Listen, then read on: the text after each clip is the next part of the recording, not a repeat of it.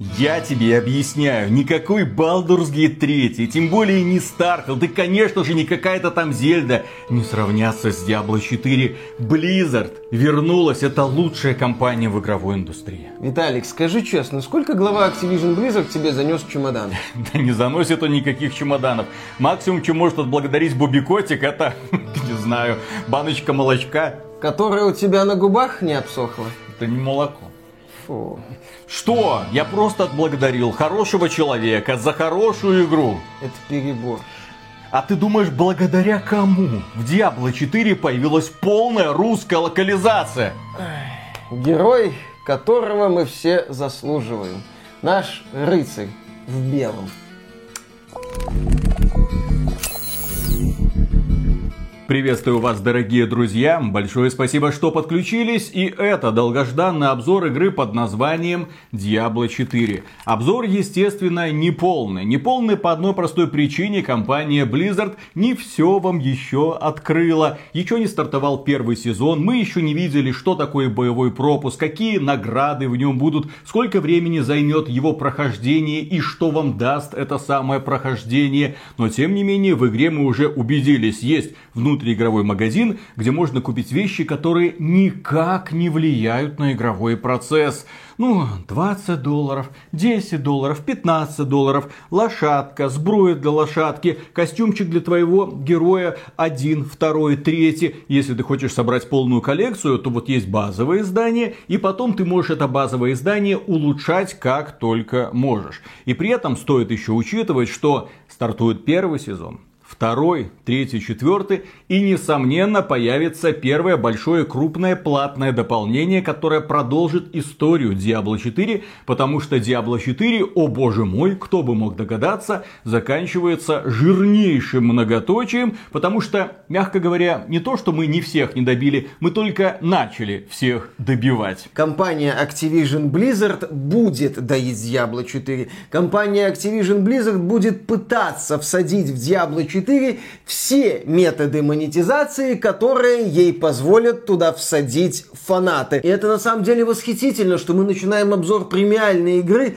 секции о монетизации. И я считаю, что здесь уместно предупреждение о том, что если у вас есть проблемы с неконтролируемыми тратами на какие-то виртуальные шкурки, то к Diablo 4 надо подходить, так сказать, аккуратненько. Надо следить за тем, чтобы Activision Blizzard глубоко руку в ваш кошелек не запустила. То есть эта секция, она, как я считаю, радикально не сильно отличается от аналогичной секции из нашего обзора там Ханкай Rail, Genshin Impact. Да, без гач. Но все равно монетизация, будьте осторожны, и все это в игре с базовым ценником за 70 долларов. И прежде всего стоит отметить, что Diablo 4 это великая игра. Нет, это огромная игра. Нет, это гигантская игра. Нет, это титанических размеров игра, которая на самом деле меня восхищает и затянула на десятки часов уже, и я не знаю, сколько времени она у меня заберет еще. Дело в том, что Diablo 4 это проект, который подавляет своим масштабом. Ты смотришь на эту игру, ты ее запускаешь. Да, запускаешь спустя где-то 60 часов игрового процесса, и ты не знаешь, чем тебе заняться, несмотря на то, что ты уже прошел кампанию. Сюда можешь пойти, туда, туда, туда, туда. Десятки активностей в огромном открытом мире, и все они нужны, и все они сделают твоего героя чуточку сильнее, поэтому ты ими потихоньку начинаешь заниматься, проходит час, второй, третий, и ты осознаешь, что, блин, ты ничего толком-то и не сделал за весь день. Да, там поднял уровень, да, какую-то хорошую легендарочку нашел, но перед тобой еще столько всего, а потом будет еще следующий месяц, следующий год. Diablo 4 это реально путешествие длиной в 10 лет, поэтому, если вы спрашиваете, стоит ли покупать Diablo 4, надо ли это делать, то я отвечаю да. Если вам нужна игра, в которой вы проведете ближайшие несколько лет, которая будет поглощать все ваше свободное время, в которой контента столько, что его не освоит ни один смертный, наверное, никогда в жизни, пожалуйста, покупайте. Но тут, конечно, возникает вопрос, а как купить Diablo 4? Дело в том, что игра не продается в России и Беларуси. Компания Blizzard сказала, нет, нам ваши денежки не нужны и хитро подмигнула. Дело в том, что в игре есть полная русская локализация. Она полностью переведена на русский язык. Здесь у нас и озвучка, здесь у нас и текст. А учитывая, что в игре огромное количество разных предметов, диалогов, монологов, описание различных событий, это, конечно же, приветствуется. 4 делает все для того, чтобы понравиться русскоязычной аудитории, и озвучка получилась, кстати, прекрасная. Мефисто, дьявол, Баал.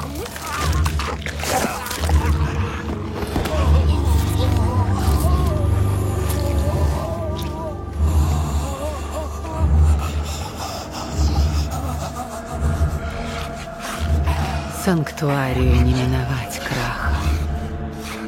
А ты не веришь? Абсолютная вера для глупцов и фанатиков. У нас одна надежда, что ты нас спасешь. Я хочу не спасти, а дать силу. Приняв Сильные бросят вызов мощи преисподней. Озвучка Diablo 4 это нечто восхитительное. Ну, в общем-то, игры Blizzard в России всегда озвучивались хорошо. Так вот, как купить Diablo 4, если вы находитесь в России или Беларуси? Ну, смотрите, если у вас есть игровая консоль, то вы просто покупаете игру там. Если это Xbox, то вы просто покупаете ключ на Diablo 4. Если у вас PlayStation 5, то вы, несомненно, уже давным-давно переехали в какой-то другой регион и оттуда можете спокойно купить эту самую Diablo 4. Здесь Здесь, я думаю, подсказывать не придется. Как купить игру на ПК? Я думаю, для многих это важный вопрос. Тоже все очень просто. Вы идете, регистрируете новый аккаунт. К сожалению, новый, на старый не получится. Регистрируете новый аккаунт в какой-нибудь стране, где есть карты оплаты Battle.net. Это может быть Британия, США или какая-нибудь из стран Европы, которая расплачивается в евро. В Польше, например, злоты и карта плат Battle.net в злотых я, по крайней мере, не нашел. Поэтому какую-нибудь другую страну регистрируйте и все. После того, как заканчивается процесс регистрации, вы идете в какой-нибудь платежный сервис, там покупаете эти самые карты оплаты, вводите ключ, вам начисляются эти виртуальные евро, доллары или фунты, и вы за них уже покупаете игру. Я думаю, Думаю, тут все очень просто. Я таким методом и воспользовался. Игра чувствует себя прекрасно. Ни на одном из этапов не пришлось воспользоваться VPN. Но прежде чем мы продолжим, поговорим о том, что в играх компьютерных, консольных и мобильных есть самые разные персонажи. Виртуальные герои становятся символом знаковых игровых серий и целых жанров. Персонажи, как и любой игровой контент, требуют тщательной проработки. Созданием такого контента занимаются 3D-художники. Привлекательный внешний вид, будь то персонажи или окружение, повышают шансы на успех, и компании уделяют немало времени этому аспекту. Это делает профессию 3D-художника востребованной в игровой индустрии. Специалист даже без опыта работы может рассчитывать на достойную зарплату и при этом работать удаленно. Все верно, реклама на этом канале.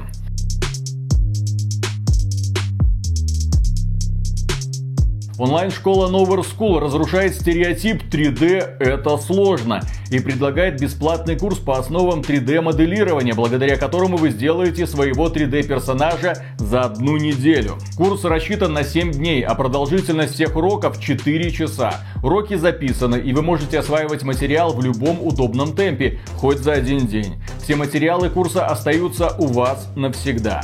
Кураторы школы всегда готовы поддержать вас и дать рекомендации по улучшению проекта. За время курса вы изучите интерфейс программы Blender, технику блокинга формы, научитесь работать с полигональным моделированием и созданием лоу-поли моделей под игры, работать со светом и настройками визуализации. В итоге вы создадите свою первую 3D-модель персонажа.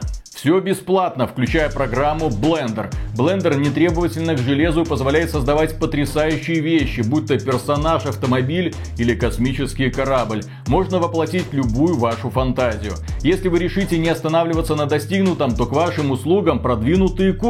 Бесплатный курс позволит вам сделать уверенный первый шаг в сфере 3D-моделирования. Оставляйте заявку по ссылке в описании, чтобы принять участие в курсе и узнать дату старта ближайшей группы. Места на курсе ограничены, чтобы кураторы могли выделять достаточно времени каждому ученику, поэтому спешите занять место в группе.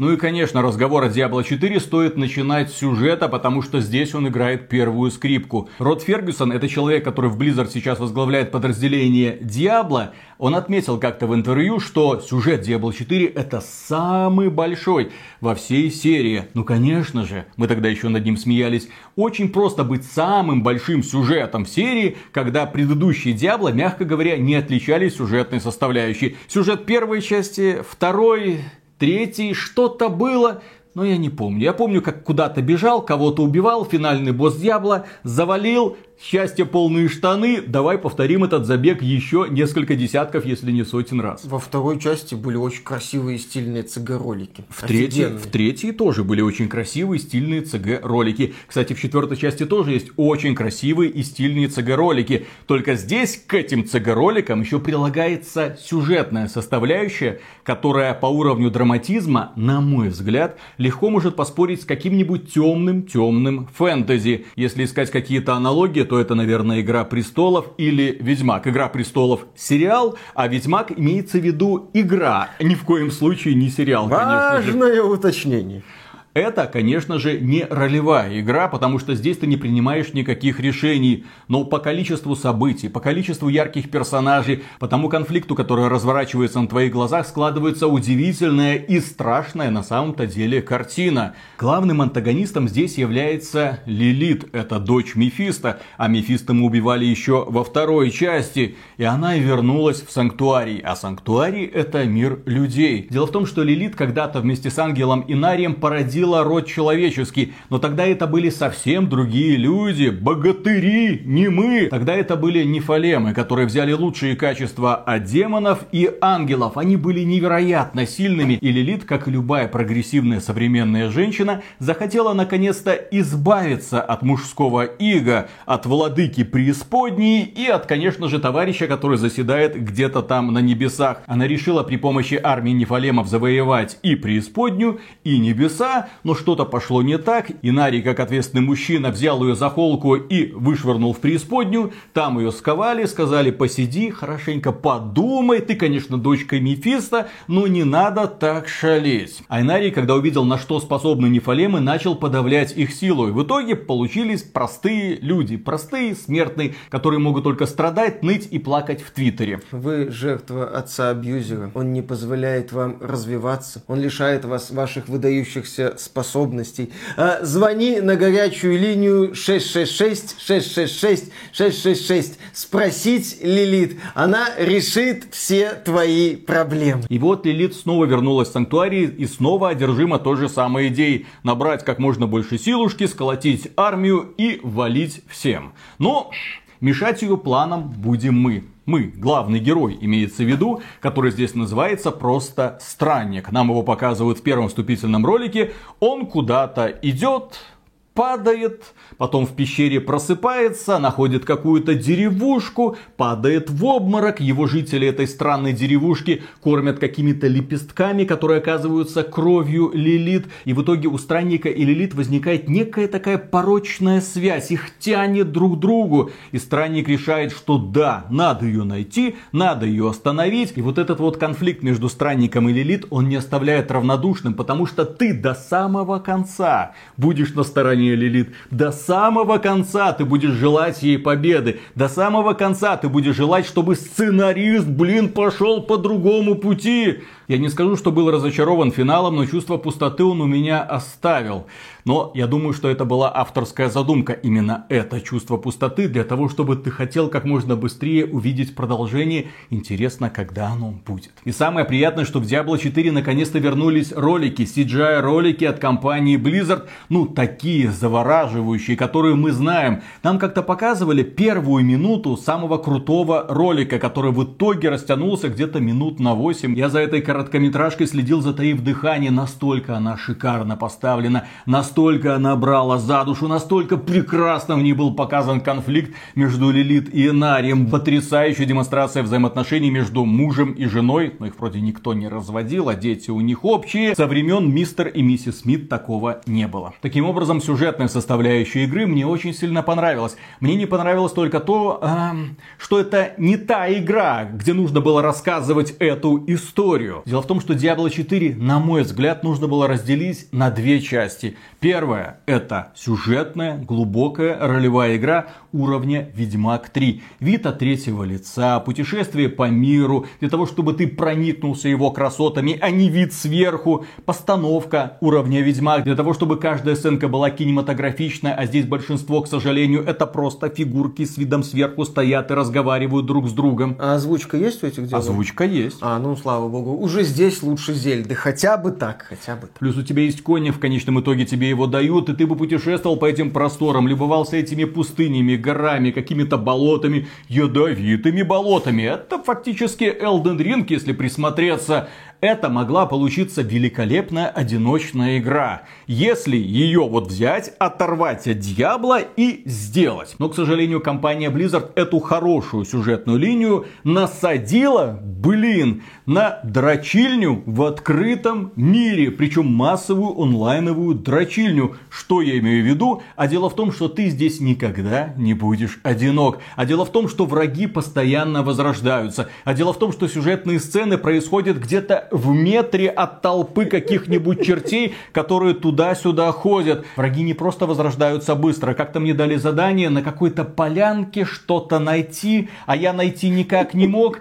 И пока я вот бегал, искал, я уровень поднял. Просто вот они возрождались, возрождались, возрождались. Рядом бегали другие игроки, тебе там что-то рассказывают про важную там миссию по спасению человечества, только на тебя надежда. А ты видишь, что этому миру плевать на тебя. Это просто песочница, где ты можешь бесконечно, по сути, приключаться, разваливая толпы вот этих вот монстриков это неподходящая игра для такой классной сюжетной линии. И когда я начинал проходить Diablo 4, я испытывал жутчайшее разочарование. Потому что одновременно с тем, как я проходил сюжетную линию, я брал побочные миссии. Побочные миссии, господи, они все одинаково тупые. У них могут быть разные истории. Ой, у меня такая-то драма, там топорик потерялся, муж куда-то зашел, сын, я хочу попить. Любая эта история, ты идешь сюда, в отмеченную точку, там что-то ищешь, находишь, возвращаешься. И все это в одинаково блеклых декорациях. Вы, наверное, уже успели заметить по приведенным выше роликам, что, к сожалению, оформление игры дико единообразное. Это блеклые заснеженные равнины, какая-то пустыня, какая-то зеленая травка, какая-то бурая травка, какая-то красная травка, какие-то болота, какая-то грязь. Это удручает, особенно когда тебя снова и снова туда пошел, вернулся, туда пошел, вернулся, сюда пошел, вернулся. Вроде важная сюжетная миссия есть, но если ты отвлекаешься на эти побочные задания, ты большую часть времени будешь именно что долбаться конкретно в одной маленькой однообразной локации. И иногда, да, вдруг тебе не повезет, ты будешь посещать подземелья, потому что игра тебе как бы подсказывает, смотри, товарищ, у нас есть подземелье, за прохождение подземелья тебе выдается какой-то аспект, и этот аспект можно вставлять в какое-нибудь оружие, превращая его в легенду. Ты должен пройти все подземелья, собрать все аспекты, таким образом ты будешь сам потом ковать свое оружие, ну, естественно, для этого нужно находить соответствующие, блин, ингредиенты. Поэтому будь добр, собирай всякую травку, руду, шкуры животных, ну, все то, чем чем ты обычно любишь заниматься в играх в открытом мире. А я ненавижу игры в открытом мире из-за того, что в них нужно вот это вот все собирать. Я в Диабло пришел или во что? И сюжетная кампания разогналась и начала приносить мне удовольствие только тогда, когда я полностью отказался от побочного контента. Я забил на прохождение подземелья, я забил на прохождение побочных всяких заданий. Я просто шел по сюжету, смотрел классные ролики, наслаждался историей, действительно наслаждался в компании. Есть крутые персонажи, за судьбой которых ты наблюдаешь, ну, с легким содроганием. Особенно мне понравился эпизодический персонаж из Диабло 2, который постоянно поминал Каина. И ты такой, Каин, блин, Жиза, было время. Эта игра способна вызвать ностальгическую слезу у человека, который знаком с классическими сериями. Так внезапно тебе так трестрамчик, такая классическая мелодия. Можешь ты такой... расслабиться. Здесь тебе не причинят вреда.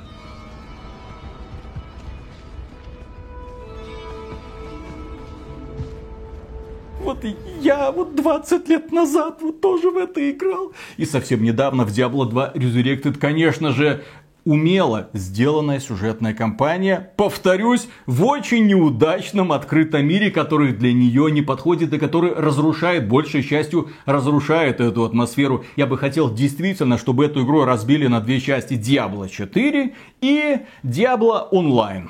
А как тогда разработчики будут вовлекать людей через компанию? Ой. Ты типа, ты, Виталик, сейчас хочешь сказать, что компания Blizzard должна была сделать, как, не знаю, как Activision, где в Call of Duty есть компания, есть мультиплеер, чтобы ты, такой засранец, прошел компанию, посмотрел ролики и закрыл игру просто, чтобы не было вот этого вот объединения, чтобы игра все время не дергала тебя за плечо со словами «Смотри, смотри, какая шмотка, смотри, как он прокачался, смотри, что тут еще можно, вот это еще можно, вот это, вот это, вот это». Ты вот на это намекаешь? Ты вот такое предлагаешь компании Blizzard Нет, нет, нет. Если ты думаешь, что мне не нравится вторая составляющая игры, то нет, потому что именно она меня увлекла на десятки часов. Компания-то Diablo 4 проходится сюжетная где-то часов за 10, и все. А потом ты открываешь для себя этот огромный, преогромный открытый мир, и внезапно понимаешь, что ты ничего толком-то еще и не видел, и ты начинаешь постепенно все это осваивать буквально заново, узнавая игру заново, потому что только после прохождения кампании тебе открываются новые ее возможности и новые активности. Компания Blizzard к старту Diablo 4 подготовила 5 классов персонажей. И здесь, конечно, у некоторых людей будут вопросы, потому что, да, у нас есть традиционный некромант, разбойница, волшебница, варвар и друид. Проблема с тем, что каждый класс это я не знаю что, это как отдельный архетип. В рамках этого архетипа могут быть люди совершенно разных рас, но при этом ты никак не можешь влиять на телосложение. И если в случае с разбойницей, волшебницей, э, некроманткой, хотя там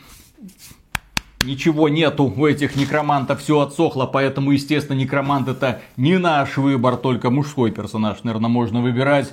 Да, в общем-то, варварка мне тоже очень сильно понравилась, он такая, такая Эбба, ну такая подкачанная, знаешь, такая стройняха. Не штангистка, надо понимать, культуристка. А кто здесь штангистка? Это, блин, друидка. Внешний вид друидки, елки-палки. Я уже щелкал, и азиатка, чтобы и черненькая была, и беленькая, везде одно и то же. Здравствуйте, я сюда пришла, чтобы коня остановить, в хорошую избу войти, ну и Лилит нахлобучить. Когда будешь Лилит нахлобучивать? Не знаю, у меня переучет. Вас много, я одна. Во-во-во, вот такая вот барышня, такая, ну, конкретно такая позитивная, в смысле бади позитивная, и ты никак это поменять не можешь. Конкретный архетип, компания Blizzard, и конкретно несколько, так сказать, лиц. Ну, а дальше ты можешь цвет кожи поменять, цвет волос, какую-то прическу, пирсинг и татуировки. Не делайте, девочки, пирсинг, не делайте татуировки, не надувайте себе губки, оставайтесь людьми. Делайте, если хотите. Дед душнит и не понимает. Но если вы хотите понравиться мне, то не делайте.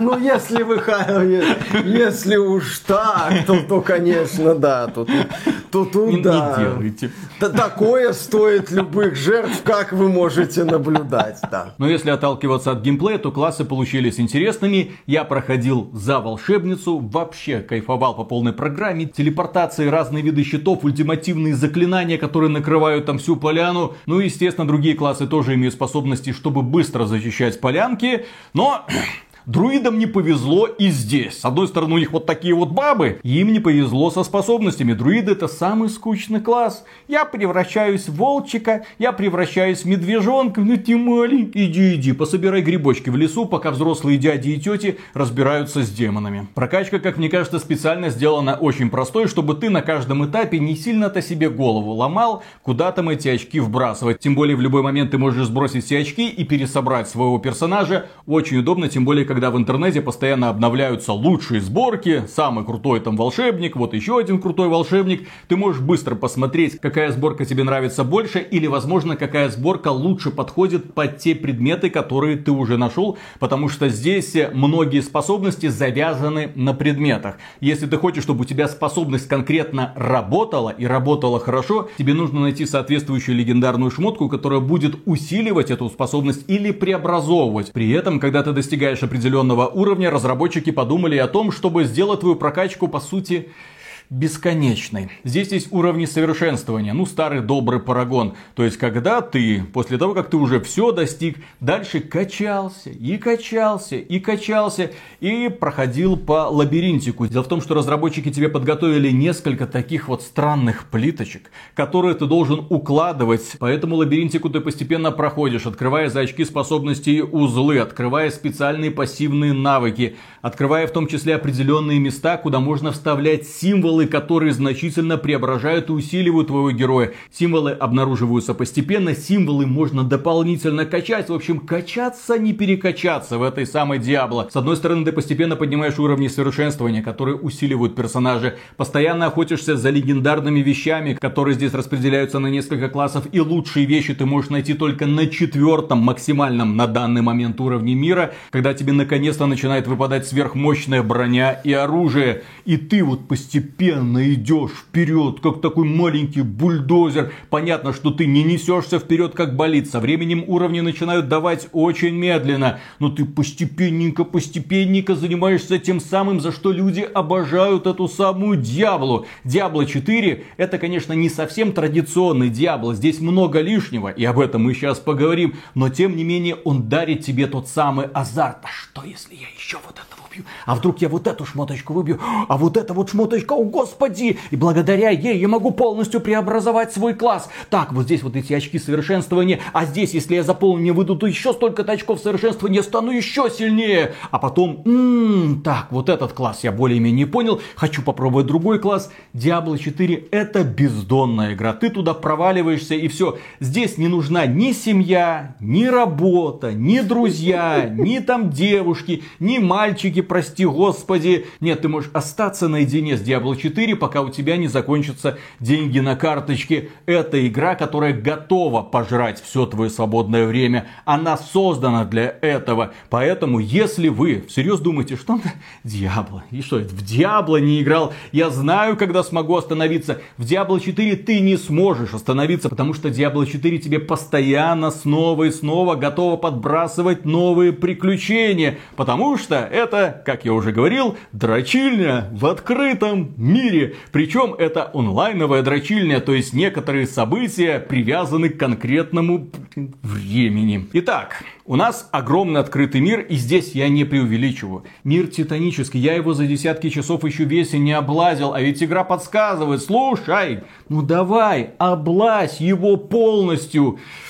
Зачем? Я хочу просто приключаться. Вот, я нашел подземелье. Я готов бесконечно проходить подземелье. Мне нравится в Диабло проходить подземелье и убивать монстров. Что мне еще нужно? А тебе объясняют. Смотри, приятель. У нас 5 регионов. И в каждом из этих регионов у твоего странника есть репутация. Чем выше репутация, тем лучше. Чем лучше? Да не плевать ли мне на то, как ко мне относятся местные болванчики. Нет, не плевать, потому что каждый уровень репутации репутации награждает тебя очком способностей, плюс одна бутылочка, еще одно очко способностей, увеличивает твой кошелечек и максимальный уровень плюс 4 очка для совершенствования твоего героя, а теперь умножь это на 5.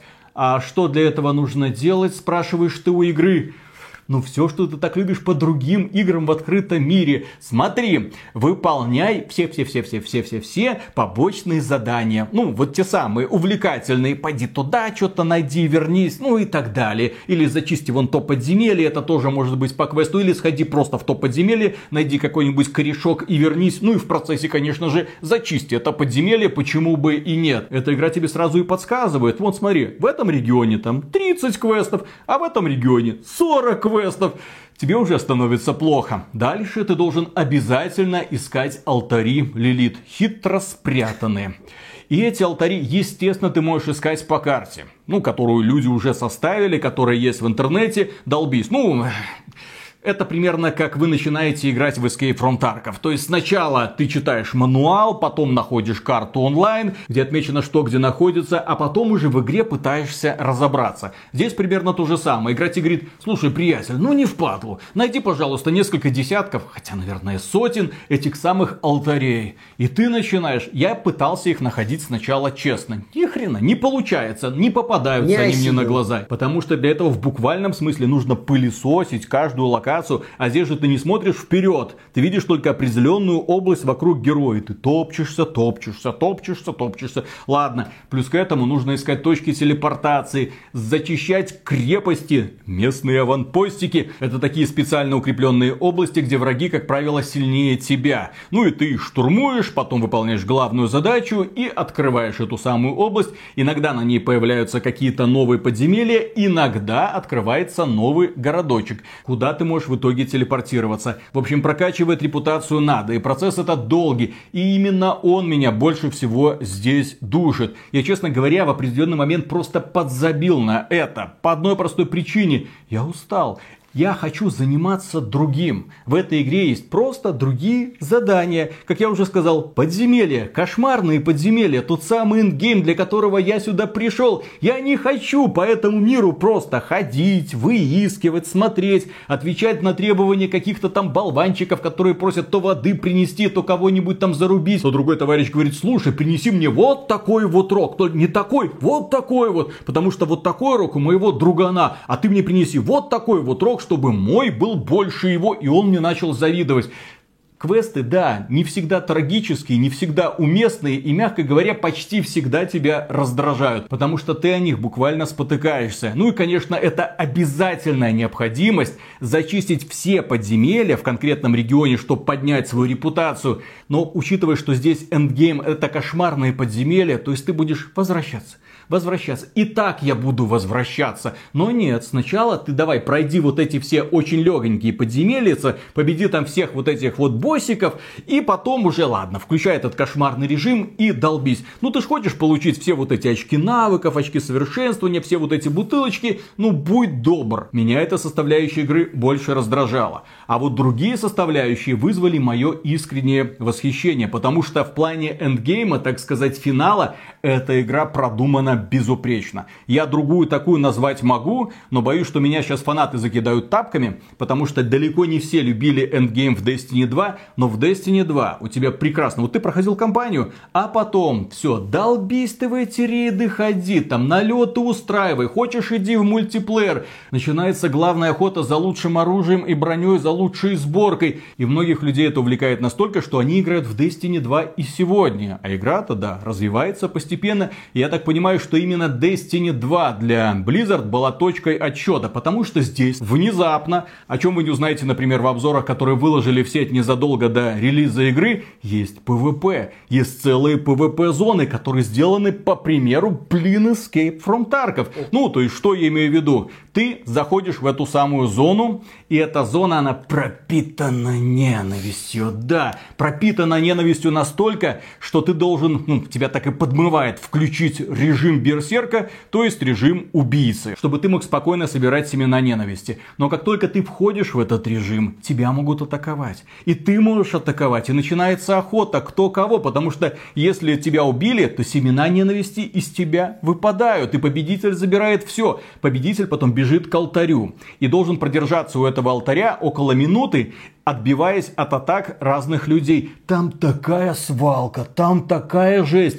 Баланс, в задницу баланс. Самая подлая, самая мерзкая натура, как правило, побеждает. Естественно, есть сборки, которые уже заточены на PvP. Естественно, в этих регионах сидят самые кровожадные маньяки, которые охотятся за семенами ненависти. Зачем? А, очень просто. Нет, это нужно не для прокачки, не для того, чтобы покупать лучшее оружие. Нет, это нужно для того, чтобы покупать самую крутую, самую пафосную, самую навороченную косметику. Если ты заработаешь достаточно семян ненависти, ты купишь себе и лучшее лучший внешний вид, ну, здесь есть трансмогрификация, ты можешь наряжаться как угодно, или коника, или сбрую для коника, и все сразу будут видеть, вот он папа, а я ничтожество, которое просто может проходить подземелье и убивать боссов, а он просто кровожадный маньяк. А у меня много денег, и я купил крутые шмотки в премиальном магазине. Кроме этого, здесь есть немного и от Diablo 3. Там был режим приключений. Тебе выдавалось несколько заданий, ты их выполнял, награда. Выполнял награда, выполнял награда. Когда тебе надоедало уже проходить просто эту самую кампанию раз за разом,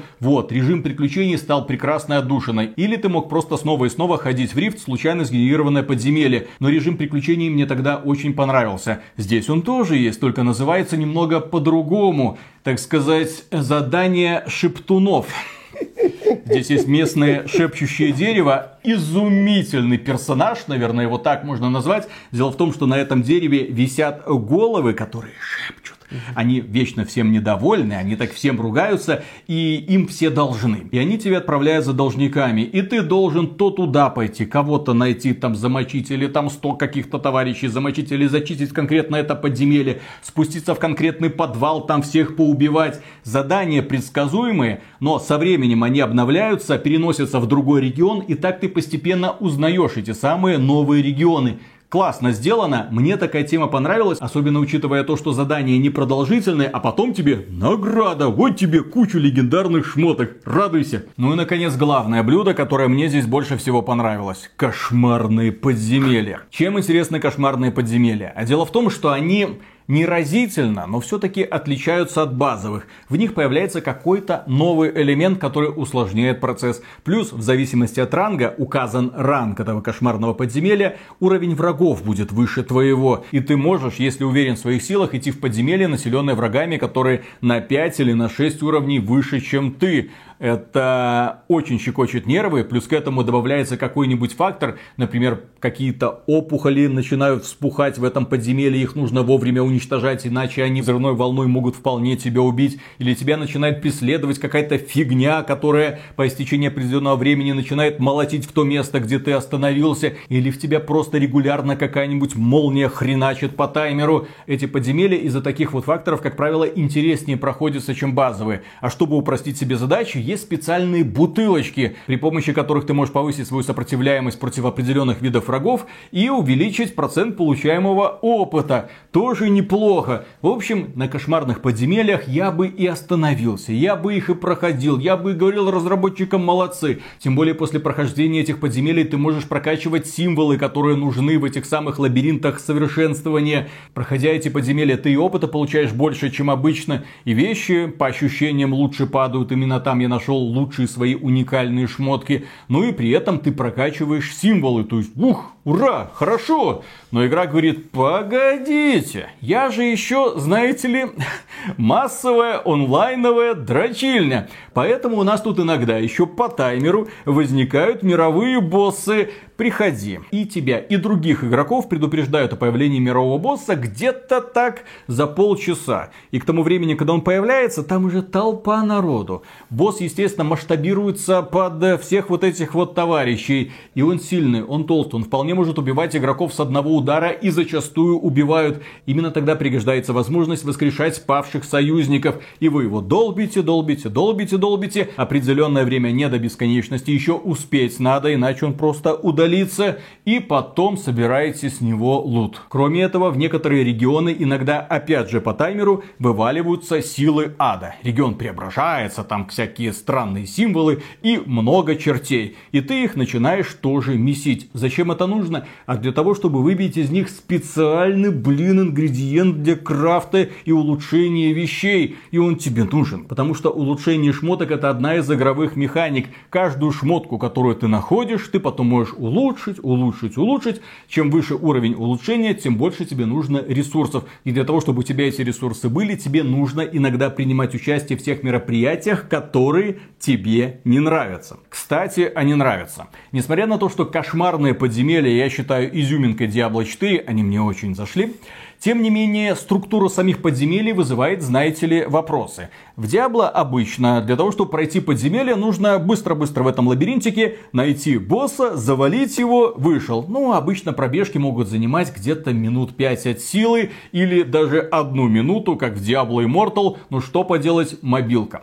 Здесь по-другому. Здесь это конкретное подземелье с конкретными, блин, заданиями. Вот ты сюда спустился, так, теперь ты должен обнаружить, найти и освободить 6 пленников. Нашел 6 пленников? Хорошо, теперь замочи вот этого странного злодея. Замочил, возьми с него ключик, иди к этой двери, открой эту самую дверь. Ой, сколько врагов! Здесь ты должен убить абсолютно всех врагов, которые есть. Справился? Хорошо. Видишь вот эти вот два постамента перед дверью к боссу? М-м, сюда ты должен принести две вещи. Первая находится в правом крыле, вторая в левом крыле. Как тебе? Хорошо мы придумали? Вот, все, дверь к боссу открылась, ты идешь. А, извини, извини, бес попутал. Здесь не будет босса. Здесь тебе просто нужно завалить трех таких вот мини-боссиков и подземелье будет закрыто. И это, к сожалению, повторяется снова и снова. Да, может меняться оформление, но структура подземелий дико единообразная. Какая разница, какое оформление, если ты всегда занимаешься тем, что спасаешь пленных, убиваешь всех, находишь какие-то шмотки, куда-то их тащишь для того, чтобы что-то открылось, и ты получил возможность убить, наверное, боссов. Кстати, боссов в подземелье не так, чтобы много. У меня такое ощущение, что их где-то 2, 3, 4,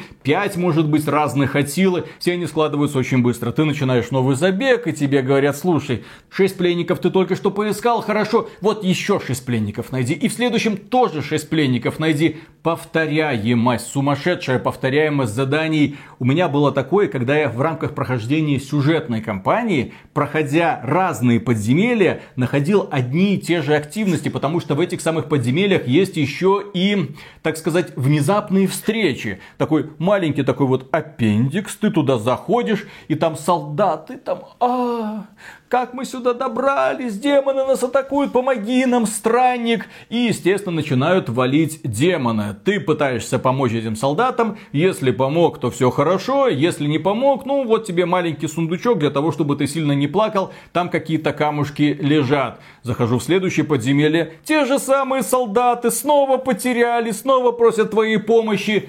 повторяемость. Очень много. Это касается и повторяемости событий в мире, которые не просто повторяются, они еще и возобновляются так быстро, что ты просто не успеваешь проникнуться сочувствием к людям, которые попали в неприятность. Потому что проходит 5 минут, а они снова попадают в неприятность, и снова попадают в неприятность, и снова попадают, блин, в неприятность. Конечно, ты можешь их бесконечно гриндить. Ты говоришь разработчикам огромное спасибо за то, что вот такой вот простой гринд, ты можешь просто стоять на месте, долбить оравы монстров. Но сделал сделано это как-то очень, ну, нелепо, на мой взгляд. Особенно, когда с одной стороны у нас вроде как темная, мрачная, жестокая фэнтези, с другой стороны вот такая вот охапка игровых условностей, потому что, извините, это у нас массовый онлайновый дрочильник, где бегает огромное количество людей, и разработчики специально настроили возрождение монстров так, чтобы всем всегда всего хватало. Ну и напоследок коснемся главного технического состояния игры. На мой взгляд, разработчики сделали невозможное и обеспечили плавный запуск проекта. Не было никаких проблем. Точнее нет, проблемка была. Но это было когда мы стримили. И вот в процессе стрима к нам приходили люди, мы стримили не Диабло, к нам приходили люди и говорили, а вы видели, там Диабло 4 лежит, очереди там на 300 часов, ай-яй-яй, что делать? В тот конкретный день я не смог проверить эту проблему, но разработчики быстро все порешали. Единственное, что на следующий день, я когда в Диабло заходил, а это уже было после официального старта, меня наблюдались проблемки при путешествии по миру. Ну, то есть коник как будто в невидимую стену упирался и просто куда-то там скакал, скакал, скакал. И мог так где-то минуту скакать, потом, о, загрузка прошла, следующий регион и какая-нибудь еще новая загрузка, снова какая-то невидимая стена. Потом все прошло. Это единственные проблемы, которые я видел. Прекрасная оптимизация, никаких вопросов, багов не было вообще. Для Blizzard, да в общем-то для современной AAA индустрии это фактически чудо. Беспроблемный запуск массовой онлайновой ролевой игры, а это именно что массовая онлайновая ролевая игра. Возникает даже такое ощущение, что старая добрая Blizzard вернулась. Качество превыше всего, каждый голос важен. Что еще стоит отметить? Если вы хотите играть Diablo 4 на консолях, то не бойтесь бойтесь, для геймпада управление отлично оптимизировано. Я на ПК брал в руки геймпад и спокойно играл. Да, был такой вот легкий дискомфорт, но это связано исключительно с тем, что я всю жизнь играл в Diablo на мышке с клавиатурой, а здесь геймпад, извините. Так что Diablo 4, если уж подводить какие-то итоги, это хорошо отполированный, но, к сожалению, далеко не законченный продукт. Естественно. Это путешествие длиной в хрен знает сколько лет и путешествие, которое стартовало очень успешно. Нет, Виталик, не в годах надо мерить путешествие Diablo 4, в деньгах. Это путешествие в хрен знает сколько баксов, которые вы вольете в Diablo 4, если будете активно играть и хотеть получить, ну, как можно больше контента. Наверное, вот так. Завидуй молча. Завидуй молча. Сколько уже в Diablo 4 задонатил? Нисколько. О. Я- сто- с- всего-навсего 100 евро. А, ну да, ты же уже первый боевой пропуск купила вместе с премиальным изданием, действительно. Что это, да-да-да. Правда, я еще боевого пропуска не видел, поэтому, ну, будем посмотреть, что нам еще предложит компания Blizzard. На данном этапе я более чем доволен. Конечно, многие люди говорят так, непонятно. Почему нет сетовых вещей? Вопросики. Почему такие странные сборки, нет такого большого разнообразия, как было до этого? Ну, имеется в виду сборки персонажей. Хочется больших вариантов. Я более чем уверен, что Diablo 4 будет со временем обрастать контентом, как это было из Diablo 3. Что Diablo 4 может вообще превратиться в нечто другое через 2, 3, 4 года. Но это не значит, что сейчас игра плоха. Сейчас она фактически безупречна. Она предлагает вам и увлекательную сюжетную линию, и хорошую историю, и много поводов для того, чтобы делать скриншоты, пересматривать сюжетные ролики. И, конечно же, это массовая онлайновая ролевая игра. Соответственно, вы в этом мире можете возюкаться, если вас это увлечет. Я вот по себе знаю, это очень плохо, когда такие игры начинают увлекать, потому что ни на что другое уже просто не остается времени. Но если вам нужен какой-нибудь совет, друзья, Diablo 4 настолько хорошая игра, что лучше берегитесь от нее подальше. Наверное, так. Да. И на этом у нас на сегодня все. Поддержите этот ролик лайком, подписывайтесь на канал. А при омега громаднейшую благодарность мы, как обычно, высказываем тем людям, которые становятся нашими спонсорами. Через спонсорку, через Бусти или напрямую через YouTube. Пользуйтесь чем вам удобнее. А мы будем дальше покупать игры по 100 евро и проходить, рассказывая вам, как это хорошо. Господи, в этом году юпсель-мопсель. Средняя цена за игру 100-110 баксов. Где странные издания с доступом на 2, 3, 4, 5 дней. Уже все деньги, кажется, вывалил на них. Еще предзаказы, предзаказы. Не будьте как мы, не делайте предзаказы. Это наша работа. Мы жертвуем своим здоровьем и финансовым благополучием ради вас, дорогие друзья. Да, да.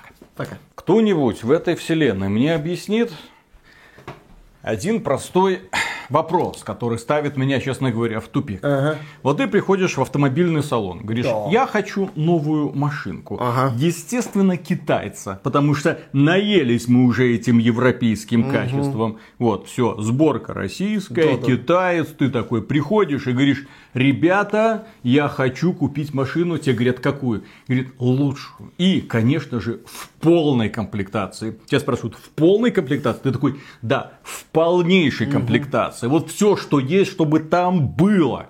Ну и, конечно, они тебе там назначают, ту-ту-ту-ту-ту, короче, вот это, да, полнейшая комплектация. А вы, кстати, коврики не хотите докупить? Для мышки. Коврики э, в салон, в багажник и плюс куча всякой херни, которую можно там проклеить, что-то там поставить, защиту. Я говорю, а что это за полная комплектация, которая не включает базовые элементаль- элементарные вещи, которые должны быть в автомобиле? Ну, это так дополнительные, так сказать, опции, они там типа есть везде. Я такой думаю, понятно. Это, это называется боевой пропуск в, ав- Нет, в автомобильный салон. Это называется ультимативное издание. Ультимативное издание. э, Игр от Ubisoft, есть, есть не золотое включают. издание, а есть ультимативное, Ага. без которого машина не поедет, Нет. Виталик, фишка в том, что в ультимативное издание не входит контент. Там много контента еще за пределами ультимативного издания. Есть ультимативное издание, а есть магазин. Не То есть, перепутай. сука, багажник вот так вот ножкой открывается, прикиньте, а, а- а ковриков нету. Бортовой компьютер есть, а ковриков нету. Подогрев руля есть, а ковриков нету. Да купи. Сколько Даже- стоит? Ты, э, 100 баксов. Даже охладитель пердака есть, а ковриков Кстати, нет. думаешь, почему я эту машину решил взять? Потому что там был охладитель пердака. Я знал, есть подогрев сидений, и тут мне открыли глаза, оказывается, есть охладитель, там вентиляция, и мне включили, я такой, о, это очень странно. Я после ремонта познакомился с биде, биде мне понравилось, а теперь у меня есть новый э, фетиш, то есть биде и охладитель пердака. Просто, просто прекрасно. Фраза- При, при такой работе надо, востребовано. Поиграл немножко в Street Fighter 6, потом оп, сел, фу, остыл. Фраза «охладите траханье» заиграла новыми красками. Вот. Ну ладно. Поехали. Кстати, можете меня поздравить, если что. Да, Миша сегодня тоже катался, такой, «Э, ура, классно. очень удобно. Панорамная крыша. а». Да. Так, начинаем. Раз, два, три.